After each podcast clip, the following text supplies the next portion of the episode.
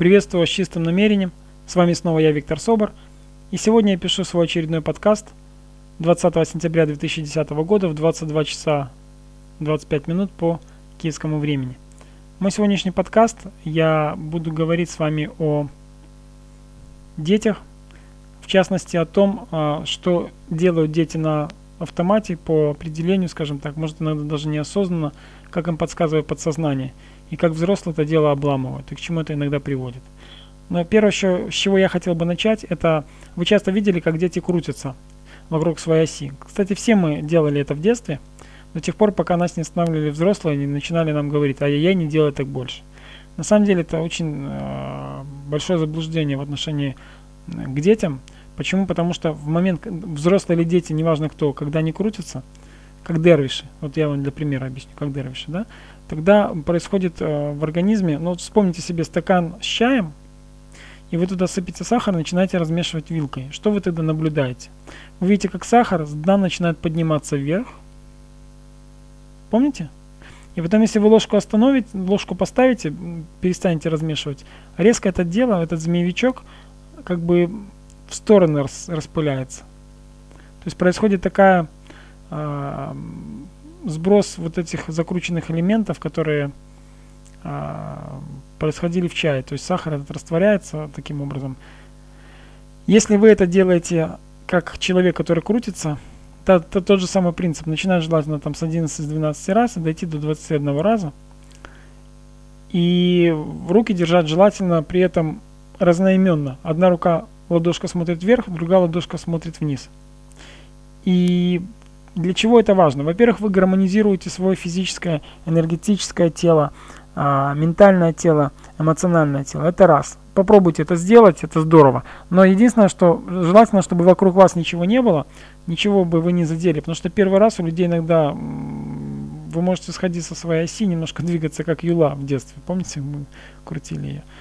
А второй момент, а, мне об этом рассказал один очень мудрый человек, который ушел из жизни, э, буквально мы с ним познакомились, пару месяцев пообщались, он ушел из жизни, он мне передал очень важную и ценную для меня личную информацию.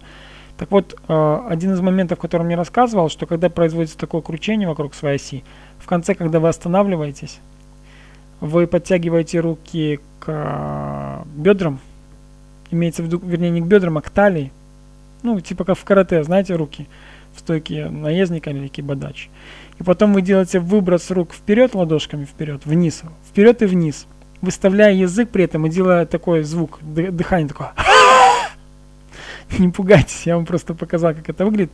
То есть у вас э, после кручения вы остановились, полусогнутые ноги, руки резко к себе, и потом вы их выбрасываете с этим э, выдохом рот открыт, язык выставляете вперед. Это иногда комично выглядит, но тем не менее это очень важный момент.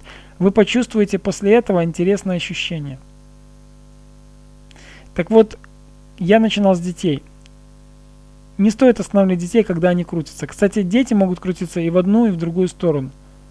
Нам желательно крутиться с вами, взрослым, по часовой стрелке. Потому что у взрослых такая система, при которой желательно это делать по часовой стрелке. Дети крутятся и в ту сторону, и в другую сторону. Следующий момент, о чем я еще хотел поговорить. Обратите внимание на то, что у нас с детства есть такие установки. Меня кормили насильно, я буду насильно кормить. Ну, нужно отходить от этого принципа по одной простой причине. Дети сегодня, они а, подключены к энергетике а, Вселенной, и они легко и спокойно питаются энергией Солнца.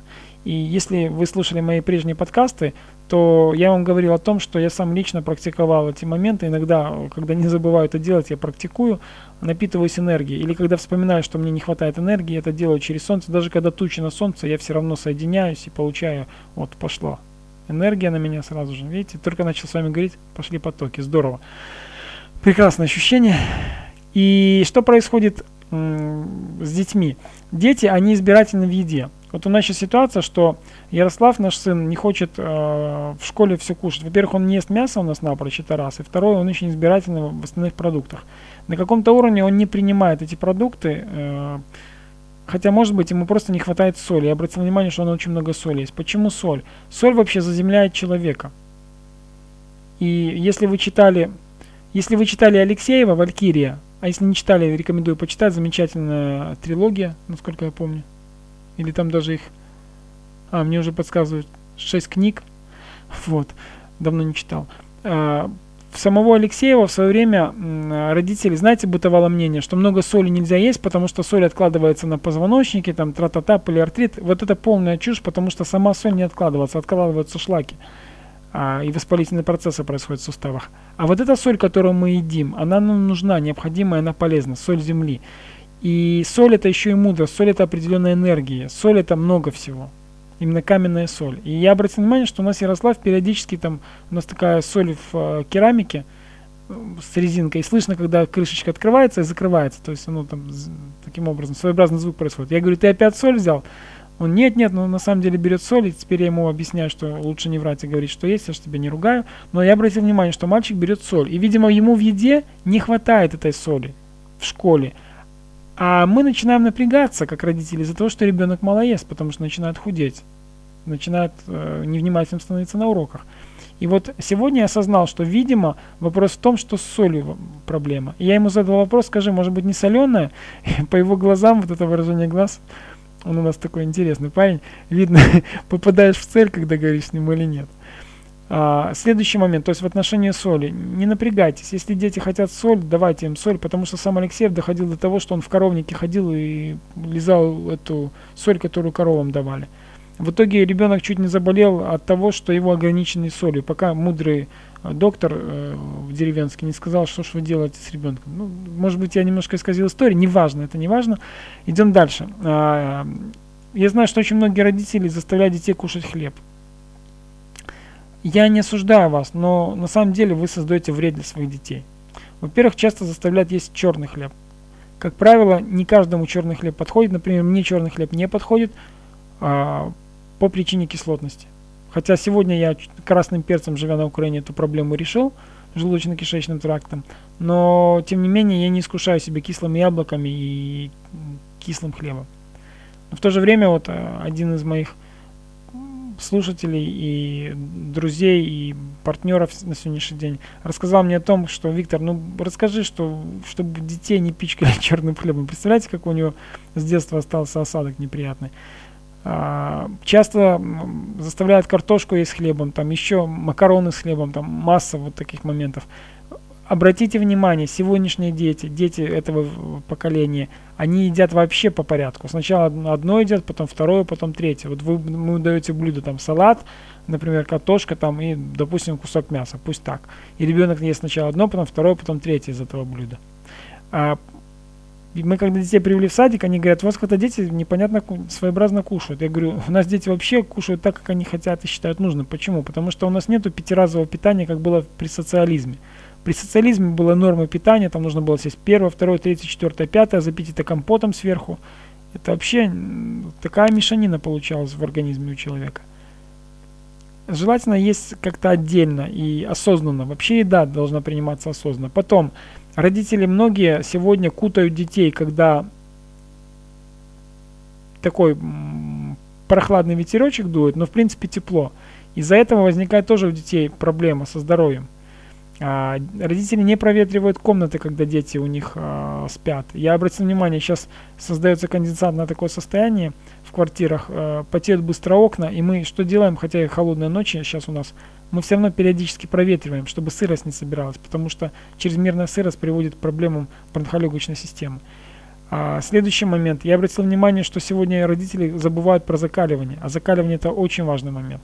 И лично сейчас каждое утро обливаюсь холодной водой. Я иду сейчас в очень жестком режиме благодаря платиновой группе. И а, зарядка, а, тренировки, обязательно холодный душ.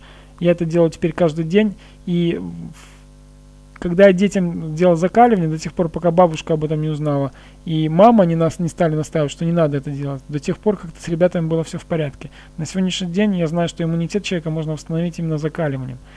Следующий момент. А, родители, будьте внимательны в отношении того, что вы позволяете детям смотреть телевизор, лишь бы вам не мешали.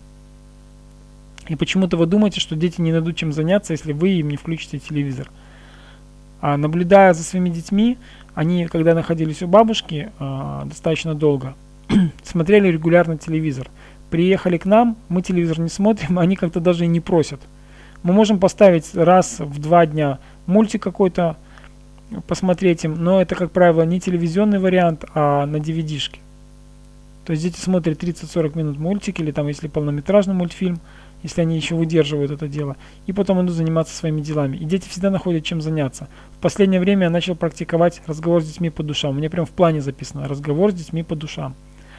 Почему это важно? Дети, когда вы открываете свое сердце, говорите с ребенком, ребенок открывает вам свое сердце, у вас выстраиваются взаимоотношения с раннего возраста.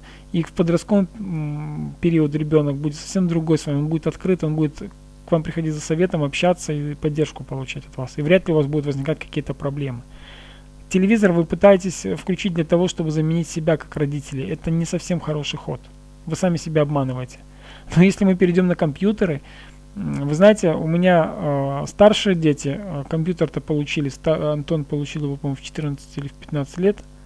И уже тогда он более осознанным был, и мы говорили с ним про игрушки. Как он делает сейчас, это его выбор.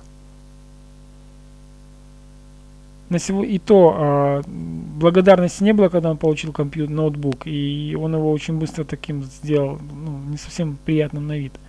То есть относился к нему не совсем корректно. Но вопрос не в этом. Ведь тоже родители часто для того, чтобы дети от них, что называется, отстали, не доставали их, они покупают компьютер, чтобы дети занимались играми, и потом говорят, ой, я не знаю, как их отучить от игр, и так далее, и так далее. Это часто слышу. Я задаю вопрос. Кто покупал компьютер? Я купил или я купила компьютер? Вас что, насильно заставляли это делать? Нет, ну вот тот же там компьютер, компьютер. Я объясняю всегда одну такую вещь. Вы сами создали ситуацию, и вы сами ее в состоянии разрешить. Для начала можно просто начинать говорить. Вообще, а, я уже как-то рассказывал про эгрегориальные а, структуры, которые цепляют людей. Так вот, компьютерные игры имеют очень мощную силу эгрегора. И человек, который начинает, э, ребенок, потом взрослый человек, включающийся в игры, он а, становится таким фанатом, что его сложно переключить. А все начинается с того, что родители для того, чтобы вместо того, чтобы пообщаться с ребенком, заменяют свое общение с ребенком телевизором вот этими пошлыми мультиками, которые сегодня показывают, там, пауки, ниндзя, черепашки и так далее. И вплоть до компьютеров, где идут кровавые игры и так далее. Идет программное программирование детей на негатив, на агрессию, на стрелялки и прочее, прочее, прочее. Вот так мы с вами начали с кручения вокруг своей оси, перешли к питанию, к закаливанию, и теперь мы уже подошли к серьезным таким моментам, как компьютерные игры. Следующий момент. В семьях, а, я заметил, что в семьях людей, которых курит папа или мама, ребенок обязательно начинает курить. Особенно если ребенок с раннего детства видел маму с сигаретой у коляски. Это, кстати, классная тема, когда мама сигарету в, рука, в одной руке держит, в другой бутылку, стоит с подругой, и ребенок на это все смотрит, не может понять, что, он, что происходит, куда он попал. А две девчонки болтают между собой. Такие, знаете, с 15 лет привыкли там 14 сигарету в руках держать, это круто. И бутылка с пивом. Ну и продолжают это уже будучи взрослыми женщинами совершенно не понимаю, что первое, то, что не вредят себе, понятно, то, что на это смотрит ребенок, у него записывается все на подсознании, как норма жизни. И потом этот ребенок начинает а, в среднем, скажем так, подростковом возрасте начинать курить и пить. Мне, кстати, радует тот факт, что во Львове есть школы, садочки, так называемые. То есть садик и начальные 4 класса дети ходят э, при садике школы. 4 класса. И меня это радует почему? Потому что мои дети не видят курящих школьников и пьющих пиво. Или кушающих чипсы, э, либо вот эти роллтон, там, э, кто в России живет, у нас называется мивина, когда в сухомятку дети топчут вот эти вот а, витамины, макароны и так далее.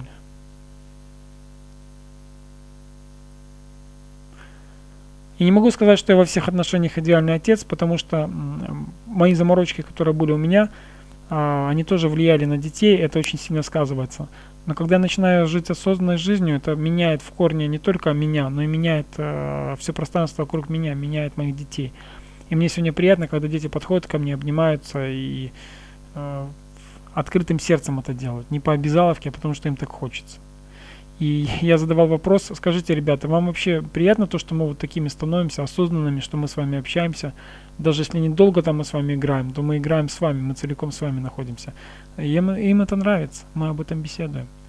Очень важным является для каждого родителя, наверное, все-таки здоровье и благосостояние их детей.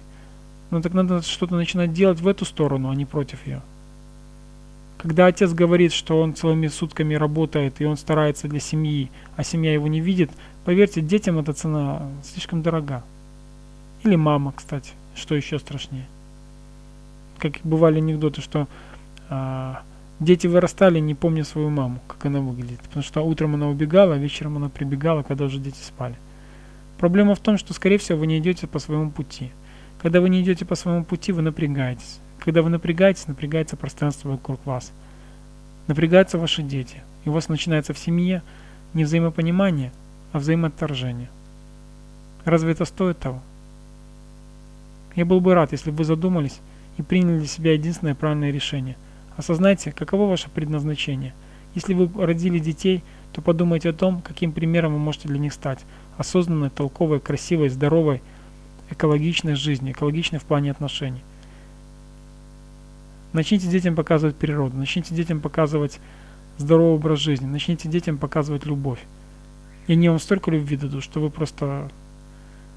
Они компенсируют все то, что вам не дали родители ваши. Ваши дети компенсируют эту любовь. Впустите в себя любовь, гармонию и радость. И вы будете довольны результатами. С вами был я, Виктор Собор, с чистым намерением. Всего хорошего. Пока-пока.